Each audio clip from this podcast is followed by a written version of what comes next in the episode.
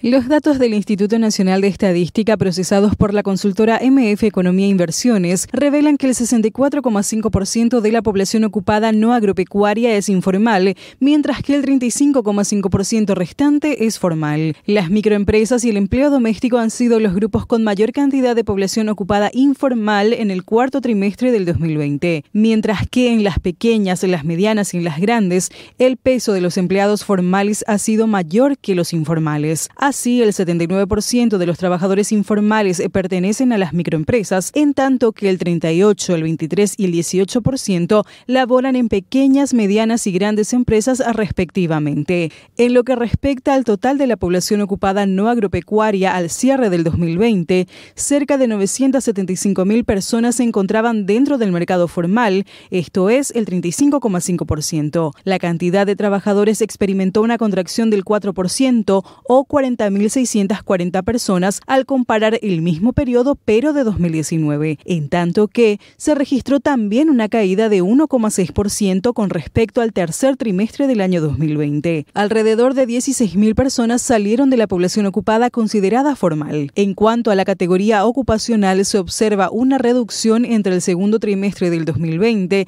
y el cuarto del mismo año en el grupo de empleado u obrero público, que pasó de 307.797 personas a 275.835, lo que se debería a las medidas de austeridad implementadas por el gobierno para generar cierto ahorro fiscal. El trabajo por cuenta propia también sufrió una caída de 6,5%, es decir, de las 139.050 personas que pertenecían a la población ocupada formal en el segundo trimestre del 2020, quedaron 130.056 cuenta propistas. Esta salida se explicaría por el cierre de microempresas ante la importante caída de la demanda a causa de las restricciones sanitarias.